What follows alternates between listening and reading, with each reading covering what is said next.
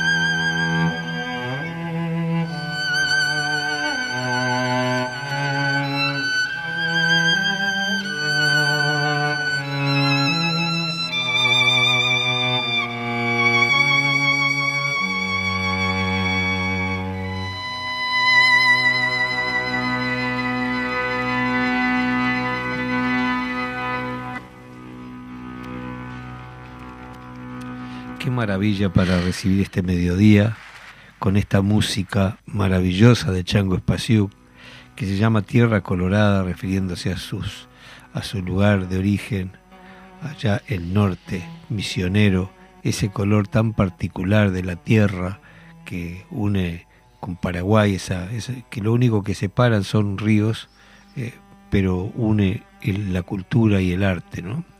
Maravilloso y sobre todo en esos lugares donde uno recibe tan poca información. He tenido la suerte de poder viajar por lo menos cerca y enterarme de las luchas de los eh, antiguos pobladores eh, y que prácticamente a través de los medios nadie se entera porque no se informa. Eh, es una persecución muy, muy dura. Prácticamente cuando surge algún dirigente ya a la semana lo asesinan y no aparece ningún medio, parece que no interesara. Eh, por cierto que no interesa al sistema, ¿no? Así que te, esta, esta música tan dolorida, tan de las entrañas de este músico excepcional, el Chango Espacio. Eh, bueno, buenos días, buen mediodía a todos, especialmente a ti, Majo. Así comenzamos. ¿Cómo estás, Eduardo? Buenos días. Y acá, La verdad, siempre tan ilustrativo lo tuyo. Y... Muchas gracias cuando me decís capaz que falto, digo, ay, ¿cómo lleno ese espacio? ¿Cómo lo lleno? Les mandamos un gran saludo a todos. Y sabemos que hoy es un gran día, un gran día de reivindicación, un día de lucha, porque justamente se va a realizar la marcha, la marcha de Udelar. Este, justamente acá me, están dando letra exactamente, que dice que va a ir con los estudiantes. Me gustan los estudiantes, dijo Mercedes Sosa. Me gustan los este, estudiantes. Este, eh, en ese disco de homenaje que hizo a Mercedes, eh, Mercedes a, la Violeta, a la gran Violeta Parra. Después vamos tan acertado, vamos a escuchar después su versión. Ahora vamos a presentar eh, invitada especial. Tenemos la invitada. Y tenemos para apreciar bastante. Eh. Bien. Eh, hoy es un día lindo para guiso, ¿verdad? Hoy, yo anoche hice un guisito de lentejas, así que me está ah, esperando para almorzar ese guisito calentito. ¿Cómo? Ah, vamos a presentarla. Tenemos la invitada que ya llegó en el día de hoy, este, eh, la entrevista central, con Ana Monterros. Eh, Ay, se me, me, me, quedó. Me quedé como Montes de, la Valleja. No, Montes de Oca. Montes de Oca. No. sé por qué Monterrey te iba a decir aparte. Si, no, si, no, si me ven, me van a decir, ay, qué bien conservada la señora. A mí, para, para mí es Ana una, una, una gran compañera, docente mía también en sus años, y los, si, si habrán pasado, ¿no, Ana? La verdad. Este, de, de gestión cultural ahí en el PITCNT, una, una linda docencia que hiciste conjuntamente con Adriana. ¿no? Adriana, soy muy mala para los nombres. Este, pero en este momento ya vimos ya. Ya lo, vimos, sí. iba a decir, me quedó claro. Y no, es la primera vez. Mira, acaba muerta con los nombres. Yo, mis hijos me retan, me, papá, mi amiga que viene todos los días, yo qué sé, mi hijo, no me acuerdo los nombres. Claro, pero ese es gravísimo eso, porque parecería que uno falta el respeto, pero no, al contrario, eso como no, te, son señales del avance de la edad inexorable del tiempo. ¿Te acordás los jóvenes que éramos? Hay que tener cuidado con eso. Había la otra vez leía una cosa muy graciosa que decía una señora, dice, dicen que la mejor edad entre los 60 y los 70, no sé para qué, dice, porque yo agarro un lápiz para escribir una nota y pierdo el papel. Ahí va. Después encuentro el papel, pierdo el lápiz. Después tengo las dos cosas y no sé qué era lo que iba a escribir. sí, vas anotando. Bueno, tenemos una, una tarea este, impresionante. Eh, Ana, te tocó justamente esa responsabilidad, que la estás haciendo muy bien, doy fe de que la estás haciendo muy bien.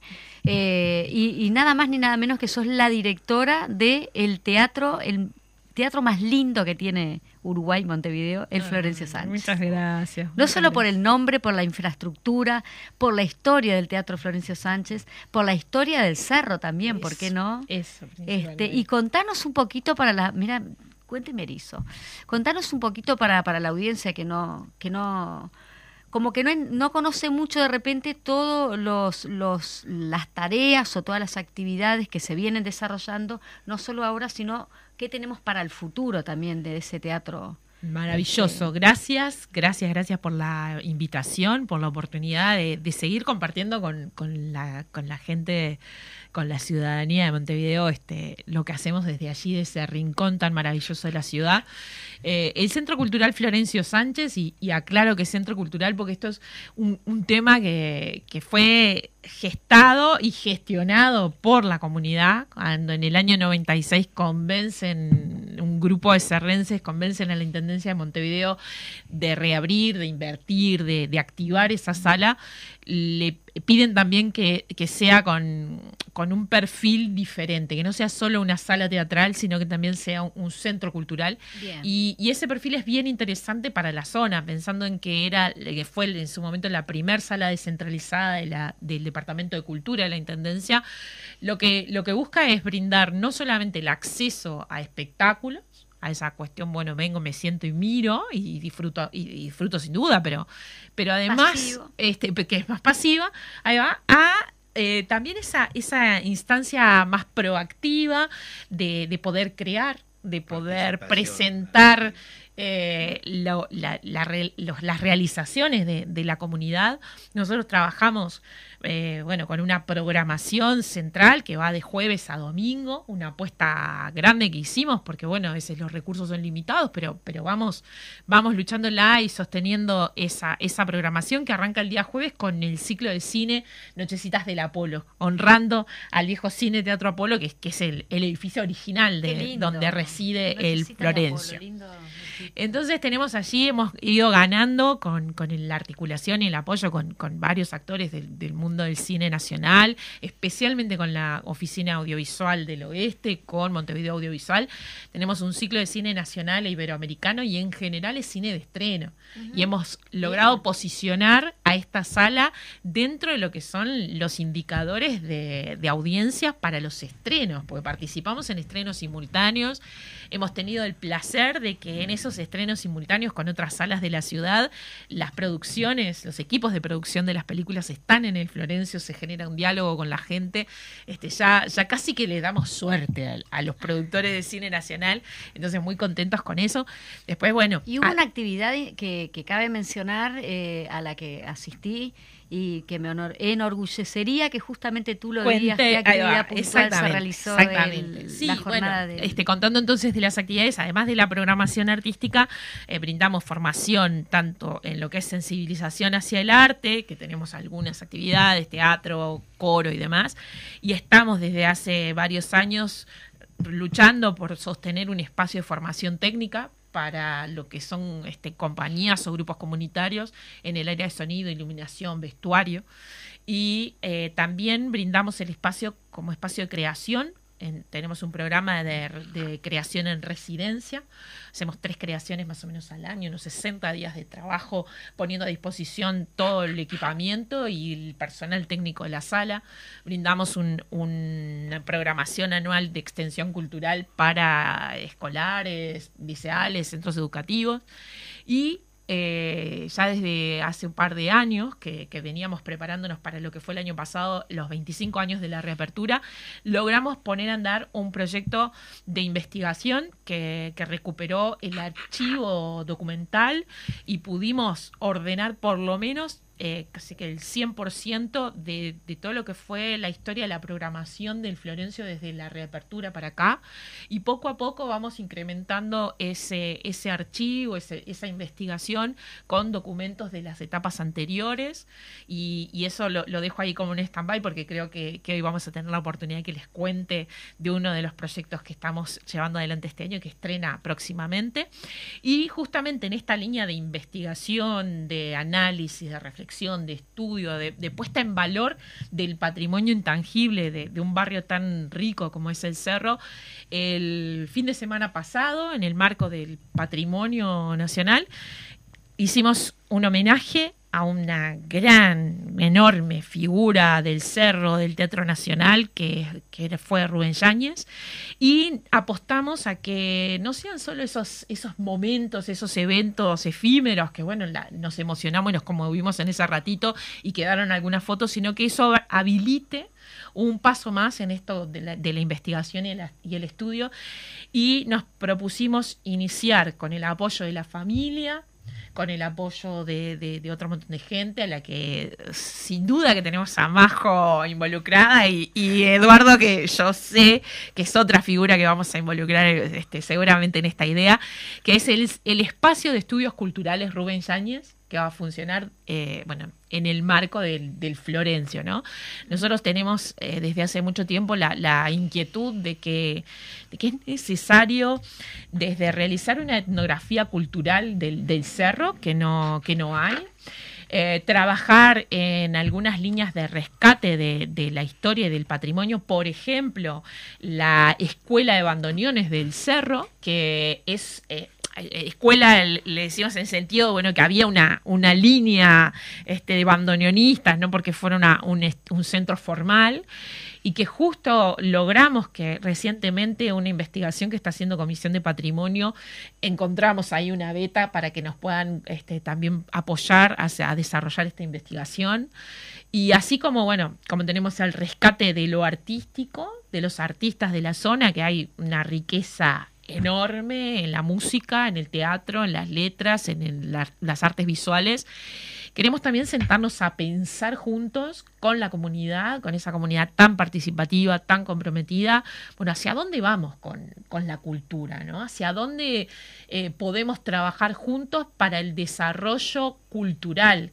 Este, todos creo que, que, somos conscientes de en mayor o menor medida que las estrategias o, conceptualizaciones del desarrollo basado en lo económico quedaron atrás allá lejos y hace tiempo y que hoy por hoy, si, si no es con lo cultural, eh, es, mucho más complicado, ¿no? Este, si no está la gente involucrada, la gente reflexionando de, cómo quiere vivir, cómo, cómo desarrollamos eh, ámbitos de, de, buen vivir, de convivencia, de diálogo, de paz. Eso este, va a ser muy difícil eh, bueno, modificar la realidad de las ciudades en las que vivimos, ¿no? los contextos en los que vivimos. Entonces, bueno, creemos que, este es un ámbito donde eso se puede gestar, donde se puede llevar adelante y apostamos a, la cantidad de, amigos, amigas que, tiene el Florencio para, trabajar en esto. Sabes que para mí es un, orgullo. Si mal no recuerdo, creo que fuimos, tuvimos en la reapertura. ¿eh? En el 96. Ah, eh. Y realmente maravilloso. Y después varias veces. Y es un lugar excepcional y sobre todo porque cumple esa tarea fundamental de iluminar desde allí, ¿no? Que nosotros muchas veces este, eh, se dice con un concepto a veces paternalista, vamos a llevar la cultura al barrio, ¿no? La cultura está en el barrio, aprendamos cuál es aportemos las herramientas para que se vea. Eso es lo esencial, es la forma de proyectar una realidad cultural de cada lugar y esas diferencias notorias son las que suman. Fíjate en un país tan chiquito, yo he tenido la suerte porque fue una de las propuestas de, este, primarias cuando armamos el dúo con, con Mario, de que para sentirnos uruguayos teníamos que estar en todos los rincones del país. Eh, hoy día, después de 45 años, creo que hemos estado, si en algún lugar no cantamos, por lo menos pasamos. Conocemos todas las rutas y realmente allí es donde uno recoge esas diferencias tan curiosas, ¿no? Fíjate que en pocos kilómetros la forma de hablar es diferente por las diferentes influencias, por quienes fundaron ese pueblo, por quienes eh, construyen diariamente y la geografía posibilita eh, una asimilación de cosas que llegan, ¿no? porque asumamos también que, nuestra cultura básicamente eh, lo que se conoce y lo que se ha escrito básicamente bajaron de los barcos, ¿no? Despreciando muchas veces. En particular también de la, de la migración, este, la mixtura. Que justamente yo, una de las cosas que, he conversado mucho en estos más de cuatro años de gestión, es decir, ¿cuánto, cuánto tiene para compartir el cerro desde, desde el rescate de lo que fue su, su, historia y su proceso fundacional. Yo siempre digo, imagínense que en aquel momento eh, gente que hablaba lenguas distintas, que apenas se debe haber podido comprender en más de una circunstancia, y sin embargo forjaron juntos todo. Se, hubo colaboración, hubo generosidad, solidaridad, eh, que trascendió las limitaciones del lenguaje, de las costumbres. Entonces hay una interculturalidad natural propia de esa zona y que yo creo que eh, no puede quedar solamente, siempre digo, en, el festejo del mes de septiembre, del mes de la fundación, o en la fiesta del inmigrante, pensando en el atrás. En un tiempo donde ha habido tanta afluencia de nuevas, nuevas colectividades migrantes al Uruguay, bueno, nos está haciendo falta eh, esa, esa, esa experiencia vital que tuvo una zona como esta para integrar a estas nuevas poblaciones de la mejor manera, ¿no? Porque, porque Creo y, que... esa es la mejor, la cultura, ¿no? A través de, la enseñanza de la, y de la cultura. Eh, yo siempre digo que eh, es la trama más sólida que se conforma en una nación y de una nación a otra cuando se logra eso, ¿no? El contacto cultural que afianza después cualquier construcción sobre eso. Cómo hay también un sentido de pertenencia en eso del cerro, ¿no? Este, lo comentaba justamente eh, Rubén Yáñez en uno de sus videos en cuanto a su experiencia de niños, de niño, ¿no? Este, que, también el hecho del, del trabajo, de, los frigoríficos y todo eso que te llevaba como a esa cosa de pertenencia, poco se venía al centro. Inclusive Rubén creo que lo dice en uno de los videos de que su padre nunca fue a verlo al teatro porque se tenía que vestir y se tenía que arreglar y cosas. No, eso bueno, pues es que eso pasaba en todos los barrios. Eso marca también una cosa del cerro. Yo a veces hablo con los alumnos del tema, ¿no? De, los cambios tan rápidos que se han dado en, en tan poco tiempo. Eh, yo recuerdo que en Tacuarembó, cuando éramos gurises, eh, venir a Montevideo era cambiar de estatus. Ya, eh, Este fue a Montevideo, ya tenía otro estatus.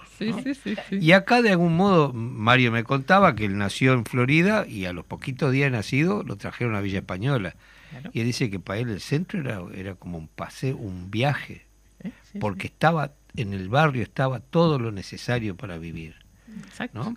Vos tenías este, los almacenes, tenías el, boliche, tenías el, el teatro, el cine, y, jugaba al fútbol en la calle.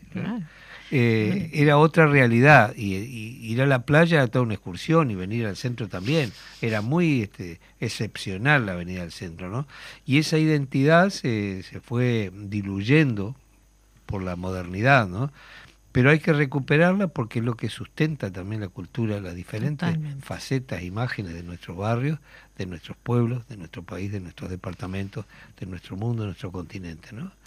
¿Va la gente al teatro? Sí, claro. En, los, en estos años, la verdad que hemos tenido la felicidad de primero poder expandir la oferta eh, nuestra programación creció más de un 30% anual. Estamos llegando a unas 240 funciones por año. ¿Son accesibles las, sí, Sí, en, en general, por, por ejemplo, de nuestra programación, más del 60% es gratuita tenemos em, eh, acceso gratuito a, los, a las propuestas de los elencos de la Intendencia de Montevideo, a otro montón de espectáculos, y las entradas siempre eh, tratamos, bueno, de, trabajar con las producciones para que haya una reflexión, por lo menos. Quiero hacer una anotación particular, sí. porque uno dice gratuito, pero en realidad no, porque la gente ya pagó. Bueno. Eso Entonces, es eso es lo importante. Yo tengo, cuando hacíamos, recuerdo, la carpa, de la Intendencia, yo siempre lo decía, digo, ustedes están sentados cómodamente en un lugar donde están recibiendo un espectáculo que está siendo realizado con las mejores condiciones, con el mejor sonido, la mejor iluminación, y los artistas que están sobre el escenario cobran su salario, están cobrando su trabajo, pero no es un regalo, una dádiva, es un derecho que tienen ustedes por los aportes que han hecho. de modo que está ustedes pagaron, no es gratuito. Hay en todo caso un, una facilitación desde, el punto de vista este, organizativo. sí, sí, sí, es, completamente, es, completamente cierto. Es decir, ustedes están, eh, ya han ganado el derecho de sentarse en una sala digna para ver un show digno, ¿no? Que eso es lo importante también, no, no dar migajas, sino dar lo mejor que uno puede y eso, es un compromiso que se ha dado. Eh, yo lo he disfrutado mucho la sala, de verdad. es una sala digna de cualquier espacio en cualquier parte del mundo. Totalmente. Eso, eso es un hecho y trabajamos todo, todo el, todo el tiempo en, en esa, en esa línea. Y bueno, este, estábamos comentando que eh, la gente sí, sí eh, va, tuvimos también, además de que creció mucho la programación, tuvimos un crecimiento enorme en el público, bueno, antes de la pandemia podemos decir que, estábamos llegando a los 25.000 espectadores anuales, que para la realidad actual es, realmente una buena cifra cuando estamos hablando de una sala con 290 butacas. Este, en otras épocas fue, mayor la asistencia y demás, eh, estamos hablando de, bastante más eh, cercano a la fecha de la reapertura. Pero para, para la actualidad este, son, son cifras bastante acordes. Pero claro, la pandemia también este, tuvo sus, secuelas. que también el sistema ha generado recursos para tenernos encerrados, no, solo por la pandemia, sino para eh, recibir diversiones en nuestra casa. Ese, ese es el tema, ha cambiado y mucho. Y a veces, y bueno, generalmente no, no de calidad. Claro, bueno, y con eso, eh, con, este, como, como una respuesta a eso, este, creo que nosotros tenemos el compromiso, como tú decías, bueno, de brindar con la mayor calidad propuestas este, que atraigan y que, y que, y que convoquen y que muevan a, la población. Y por eso es que el próximo 14 de octubre estaremos estrenando Infernum. Eh, ah. va del 14 al 30 de octubre, los viernes, sábados y domingos a las 20 horas. Es más que un espectáculo, nosotros decimos es una experiencia este, multidisciplinaria que comienza un poquito antes de empezar la, función en sí misma, porque van a tener algunas sorpresas por allí, nos encontramos en la explanada de la Intendencia de Montevideo, donde suceden los primeros momentos de, de esta experiencia. Nos tomamos una barca con ruedas, y lo digo barca con ruedas porque hace alusión a, al infierno, a Caronte, a la barca que ah, cruzaba el Estigia. Bueno, en este caso son dos ómnibus. Y nos vamos al cerro, en el ómnibus también pasan cosas. Y nos vamos al cerro y desde que nos bajamos del ómnibus en la entrada del Florencio y recorriendo toda la sala hasta el patio que, tiene salida por Norteamérica, vamos viviendo esta experiencia.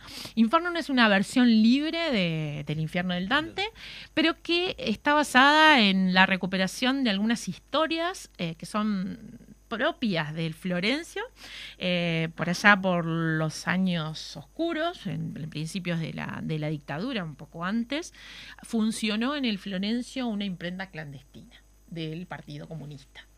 Entonces, de esa historia que, nos vincula con, familiares del director del espectáculo, que es Agustín Camacho, y su conexión con Fabián Silva, que es el otro dramaturgo del espectáculo, que también hijo de un sindicalista de la metalurgia, que pasó por muchos en aquellas épocas, se teje esta historia de un, eh, de un, de un joven o medianamente joven Alberto que descubre que, bueno, que fue criado por una familia de militares, siendo hijo de, detenidos desaparecidos.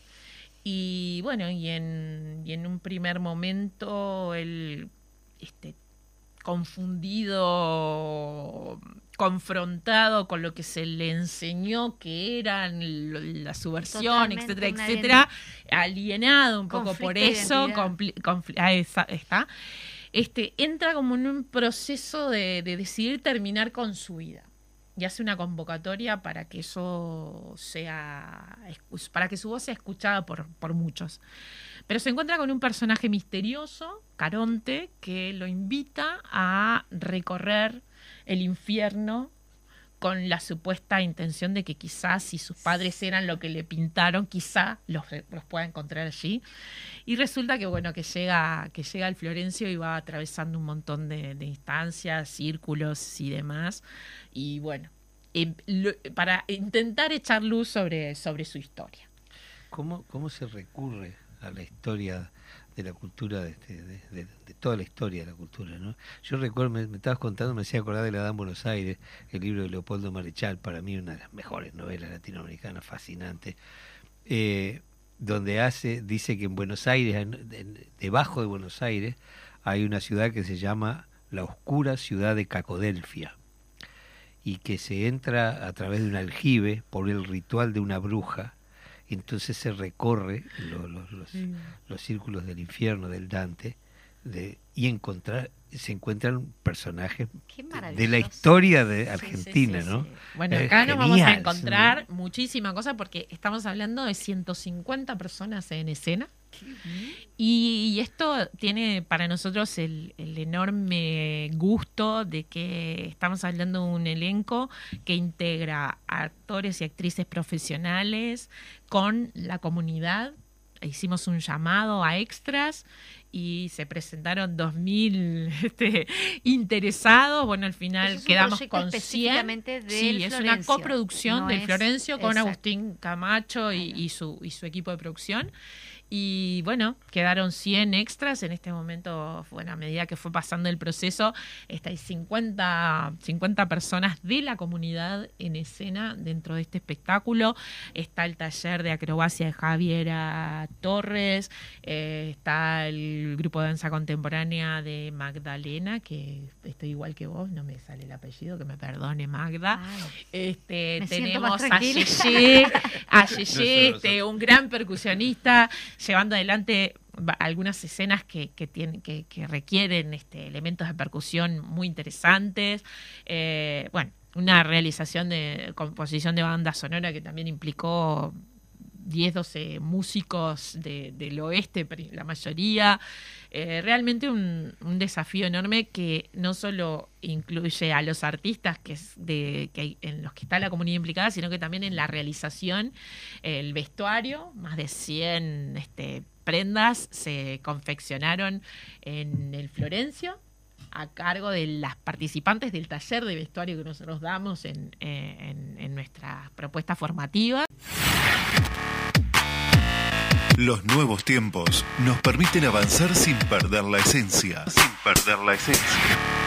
Radio Fénix 1330 AM se adapta para seguir brindando una programación variada, amena y acorde a los momentos actuales. Fénix 1330 AM. Domingo 16 de octubre a partir de las 5 de la mañana podrás escuchar y palpitar por Radio Fénix y Agraria una nueva edición del Raíz Hípico Batalla de Sarandí. Auspician Intendencia Departamental de Florida, Municipio de Sarandí Grande y Ministerio de Turismo. Patrocina Yerba de Pago en Pago. Organiza Centro Social 12 de octubre de Sarandí Grande. Escuchar es informarse. Donde estés, estamos ahí. Radio Fénix, 1330 AM.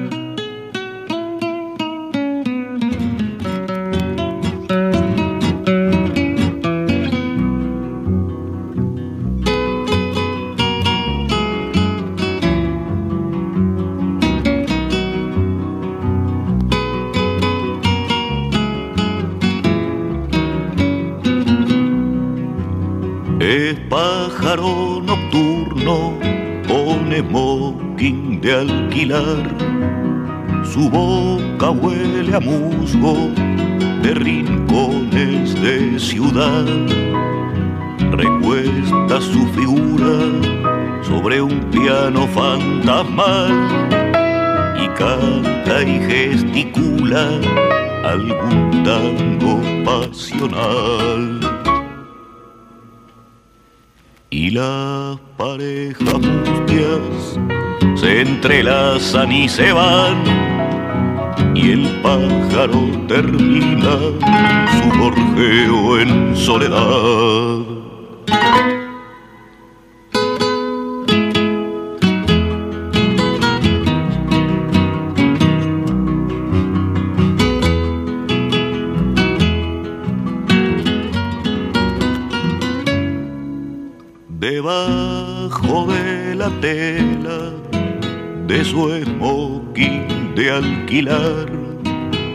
No hay más que piel obrera donde aún se ve la cal.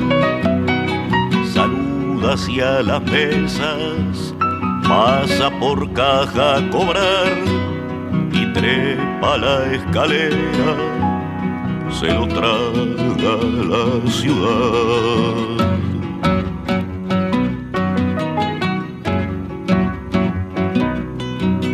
Al alba la cerveza lo acompaña en algún bar y cuelga de una silla su quimérico disfraz. Su rostro es cotidiano, sin leyendas que contar.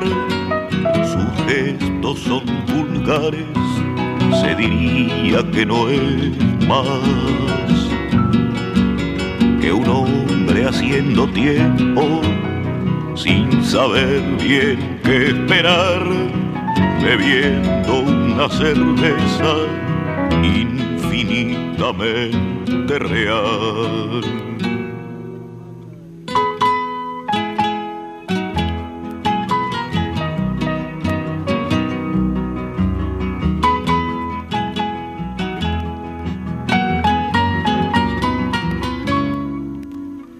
Debajo de la tela de su smoking de alquilar. No hay más que piel obrera donde aún se ve la cal. Saluda hacia las mesas, pasa por caja a cobrar y trepa la escalera, se lo traga la ciudad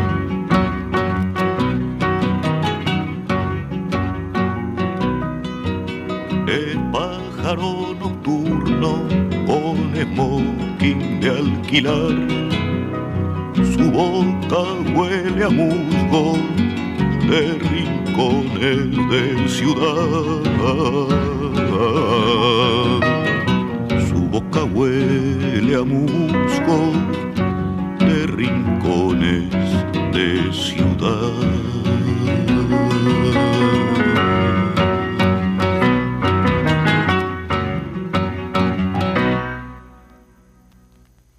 Maestro de maestros, Alfredo Citarrosa, El pájaro. Bueno, una canción que habla mucho de, del oficio de la cultura, ¿no?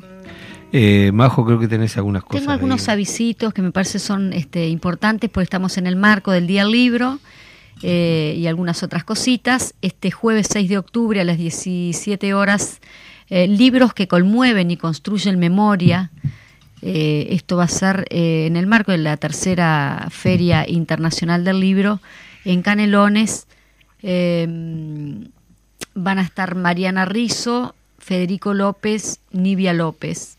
Y va a ser en el, eh, ya les pasó, en el eh, hall del Centro Cívico de Costa Urbana. Es el 6 de octubre a las 17 horas.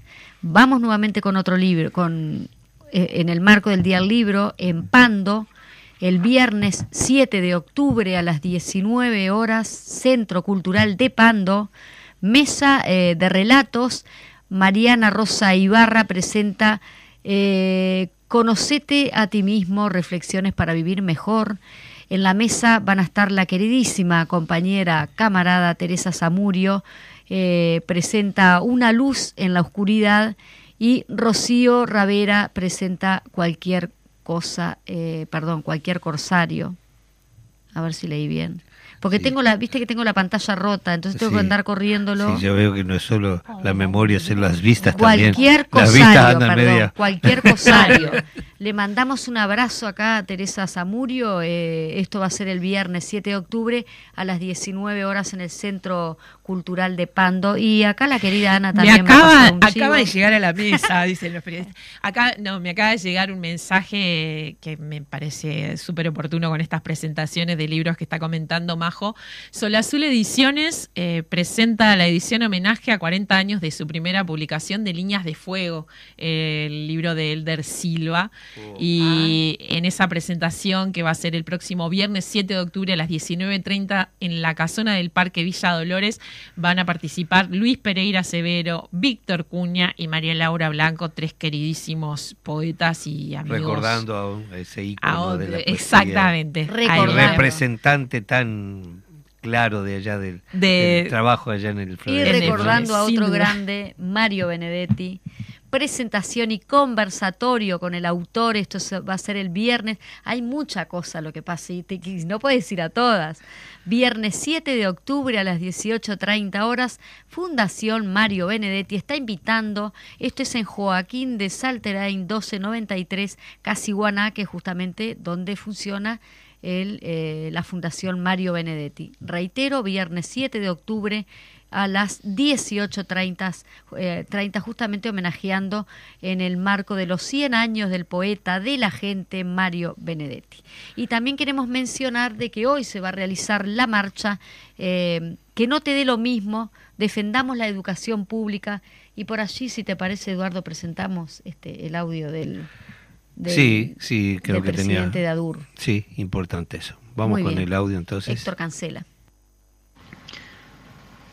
la Asociación de Docentes de la Universidad de la República, junto con la Asociación de Funcionarios de la Universidad, la Unión de Trabajadores del Hospital de Clínicas y la Federación de Estudiantes Universitarios del Uruguay, estamos todos convocando a una marcha en defensa de la educación pública, marcha organizada por la Coordinadora de Sindicatos de la Educación, que bueno, se va a realizar a partir de la explanada de la universidad hacia el Palacio Legislativo, hoy jueves 6 de octubre, a partir de las 18 horas porque no nos da lo mismo el futuro del país, porque queremos defender el derecho a la educación, la oportunidad para todas y todos los jóvenes, vamos a estar marchando y eh, convocamos a todos quienes compartan este lema a acompañarnos.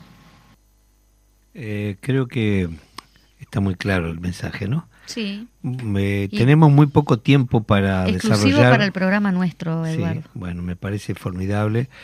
Eh, tenemos muy poco tiempo, o creo que tenés algo muy importante también eh, allí para ver sobre la obra que están preparando sobre el texto de Laurier. Me Ah. parece eh, que ¿Querés que, sería... también te... Ah, ¿querés que te cuente? eh, o cuente o mm, usted hizo una- un audio con el autor, me parece, muy interesante, ¿no? Sí, eh, lo vamos a estar editando, es el audio de la entrevista del día de hoy, Sí. pero lo estamos pasando el jueves que, que viene. Ah, si bueno, te el jueves que viene. Ah, yo creí que- que- con el tiempo, tenemos como también veo- a Ana, la queremos aprovechar. Veo el acá. librito acá a mano, que, que Sí. está trabajando tan duramente usted con El su- jueves que viene haciendo lo esa síntesis para llevarlo a una obra de teatro. Así que bueno, eh, aprovechemos el tiempo, el tiempo entonces eh, con Ana acá porque tenemos muchas cosas de ¿Qué más? ¿Qué, qué más, Ana? ¿Qué más? Bueno, Ahora se viene recién. lo que se viene. Bueno, repito, dijimos, Infernum a partir del 14 eh, de octubre, 20 horas, los viernes, sábados y domingos. Y les recordamos, las entradas se venden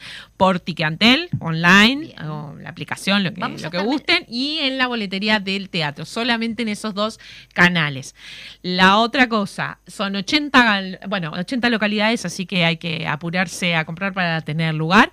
Lo que se viene a futuro, noviembre 4, 5 y 6, mediodía, el Festival de Teatro Comunitario. Empezamos, eh, logramos este, gestar la primera edición en el Florencio de, este espacio, en el que pretendemos no solo reunir a los colectivos artísticos comunitarios y presentar en una muestra sus espectáculos, sino que también tendremos una serie de invitados internacionales, nacionales, con los que vamos a estar conversando en diferentes ámbitos, bueno, desde ten- teniendo talleres con los participantes para seguir formando a esos realizadores de esos Una colectivos. cosa re importante, no pongas nada el 19 porque los precisamos a todos los serrenses. Eh, me estoy mandando una tanda del dúo, los Qué 45 bien. años del dúo en el Antel Arena y los queremos Muy a todos bien, allí. muy bien. Así que el 19 no me pongas nada en el Florencio una porque para ¿Eh? ustedes. Creo que los Sí. van a estar también convocando en el programa anterior. Sí, bueno, Yo y te dejo, cuento ¿no? que La dejo este, por ahí.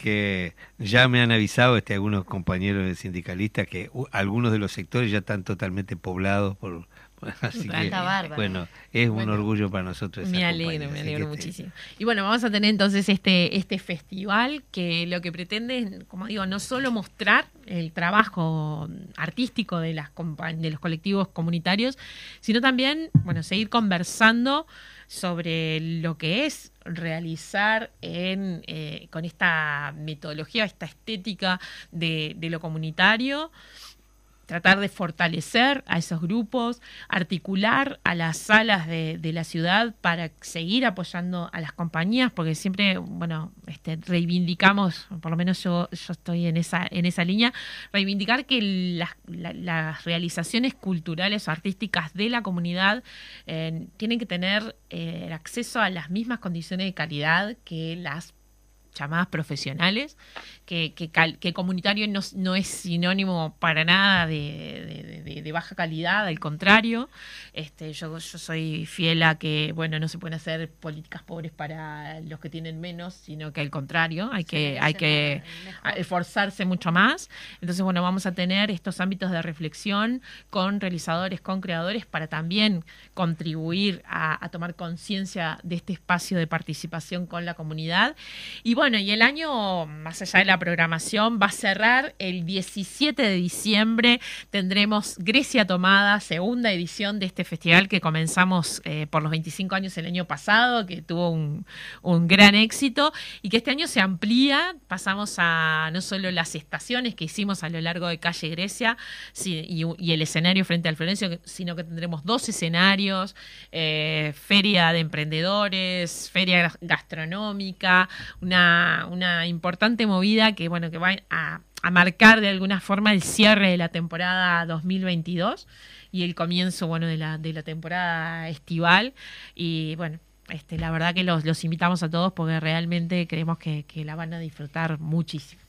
Muy bien. La cultura eh, y la educación es la única arma poderosa para cambiar la sociedad en beneficio de eh, la sensibilidad, el reconocimiento del otro, el respeto y, y la única posibilidad, ¿verdad? Porque vivimos otros tiempos donde ya este, eh, nos, nos reconocen nuestros movimientos, los servicios desde, desde el vamos. O sea, entonces, Nos la única. ignorantes para dominarnos. Claro, la única herramienta que tenemos para crecer es la educación y la cultura, ¿no?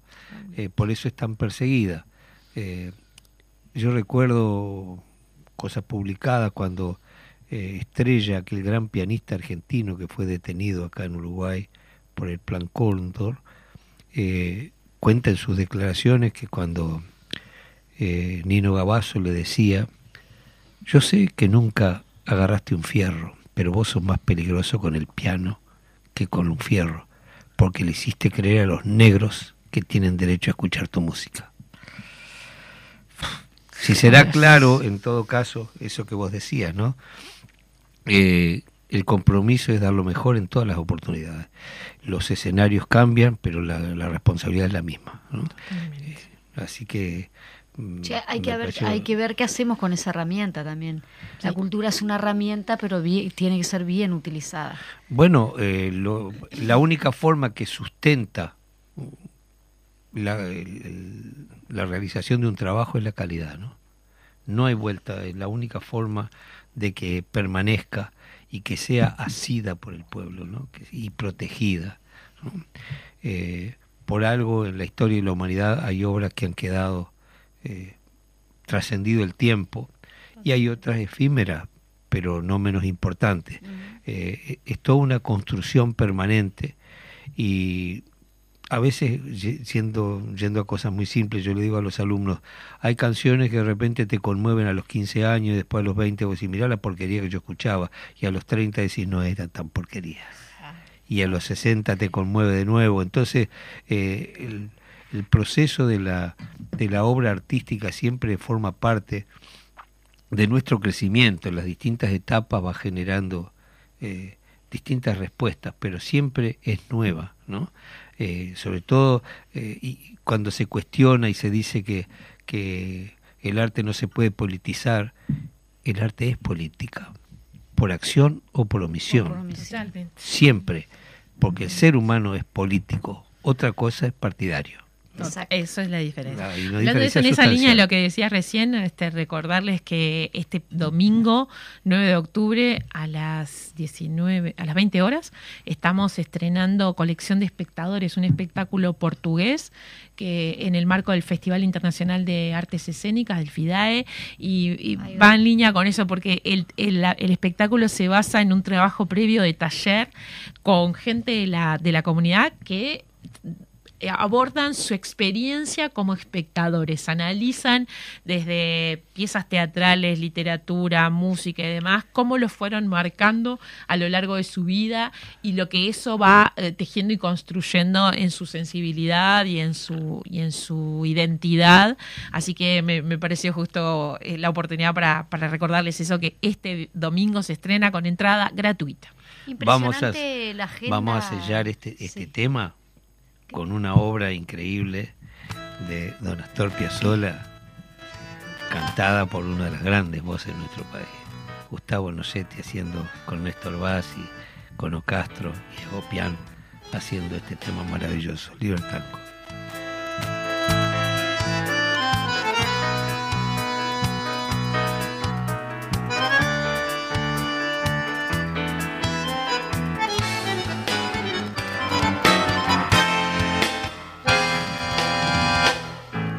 Mi libertad me ama y todo el ser le entrego.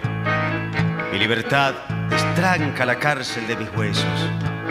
Mi libertad se ofende si soy feliz con miedo. Mi libertad desnuda me hace el amor perfecto. Mi libertad me insiste con lo que no me atrevo. Mi libertad me quiere con lo que llevo puesto. Mi libertad me absuelve si alguna vez la pierdo por cosas de la vida que a comprender no acierto. Mi libertad no cuenta los años que yo tengo, pastora inclaudicable de mis eternos sueños. Mi libertad me deja y soy un pobre espectro. Mi libertad me llama y en trajes de alas vuelvo. Mi libertad comprende que yo me sienta preso de los errores míos sin arrepentimiento. Libertad quisiera en el astro sin asueto y el átomo recluso. Ser libre, qué misterio. En su vientre mi madre me decía, ser libre no se compra ni es dádiva favor. Yo vivo del hermoso secreto de esta orgía.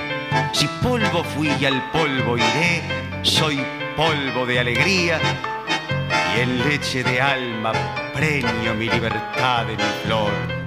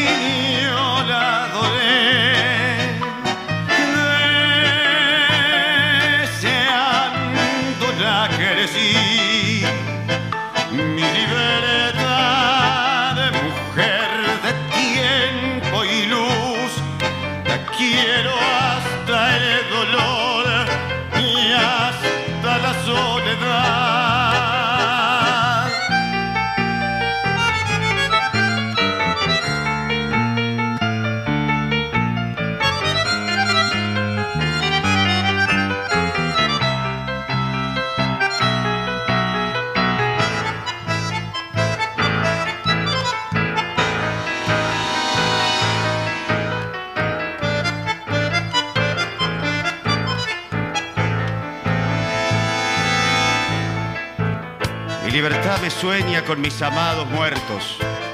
Mi libertad adora a los que en vida quiero. Mi libertad me dice de cuando en vez por dentro que somos tan felices como deseamos serlo. Mi libertad conoce al que mató y al cuervo que ahoga y atormenta la libertad del bueno. Mi libertad se infarta de hipócritas y necios.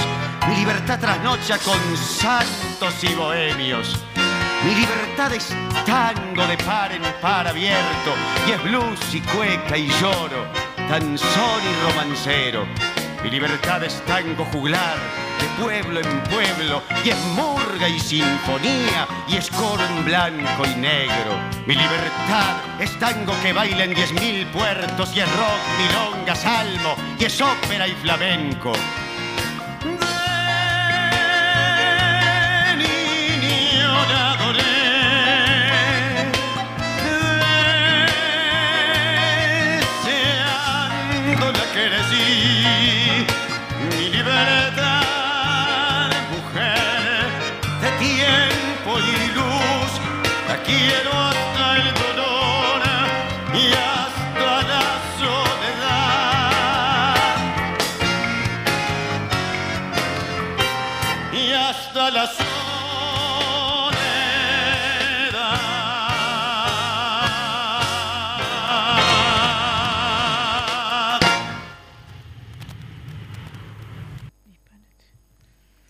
Impresionante. No quedamos No, quedamos la, voz de Nocetti es, es tan presente, ¿no? Esa, esa juventud tan rica que...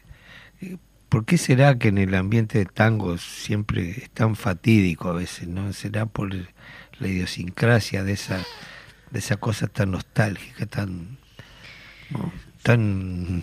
bah, Julio Sosa, Gardel. Julio Sosa. eh, pa, grandes Sí, cantores, sí, sí. grandes cantantes que, que murieron en su plenitud, en su juventud, ¿no? Eh, Y decía, tanto. sí, decía este la Tana Rinaldi que lo mejor que le pudo haber pasado, lo, lo mejor y lo peor del tango fue que Gardel se muriera. Dice, porque nadie va a cantar como él, ni va- nadie va a tener la pinta de él, pues se murió en el momento apropiado para transformarse en un símbolo a nivel mundial del tango, ¿no? Increíble. ¿Puedo pasar algún chivito último, último? Ante Bueno, ¿por un no? Estado ausente, la solidaridad presente. Esto es una campaña nacional en defensa y solidaridad de las ollas populares y merenderos. Eh, en lugar de Eso, acopio, están licenciado. convocando justamente para para que la gente este bueno ofrezca lo, lo que pueda. Es un el lugar de acopio es en el pit CNT Jackson 1283 de 9 a 19 horas eh, ante un estado ausente la solidaridad presente. Saludamos a todos los compañeros las compañeras del pit que están haciendo el esta Estado Nos sumamos a esto porque el 11 de noviembre vamos a estar teniendo un, un espectáculo a beneficio de las ollas populares de, de la zona de- del cerro y aledaños, así que también todos los que puedan acompañar y apoyar. Muy bien. Bueno. Muchísimas gracias, Ana, por estar Ana, con Un nosotros. gracias. placer enorme, enorme, enorme. Muchísimas, muchísimas Pasaste gracias. lindo. Divino, divino. Se apila que, que no nos teníamos esta oportunidad con Majo y bueno, la verdad siempre, siempre es un placer. Bueno, muchas Bueno, gracias muchas por estar. gracias. Esperemos que vuelvas Eduardo, por supuesto. Gracias, abrazo a todos y muchas gracias, Gracias. por acompañarnos. La semana que viene estaremos aquí. Muchas Chao. gracias.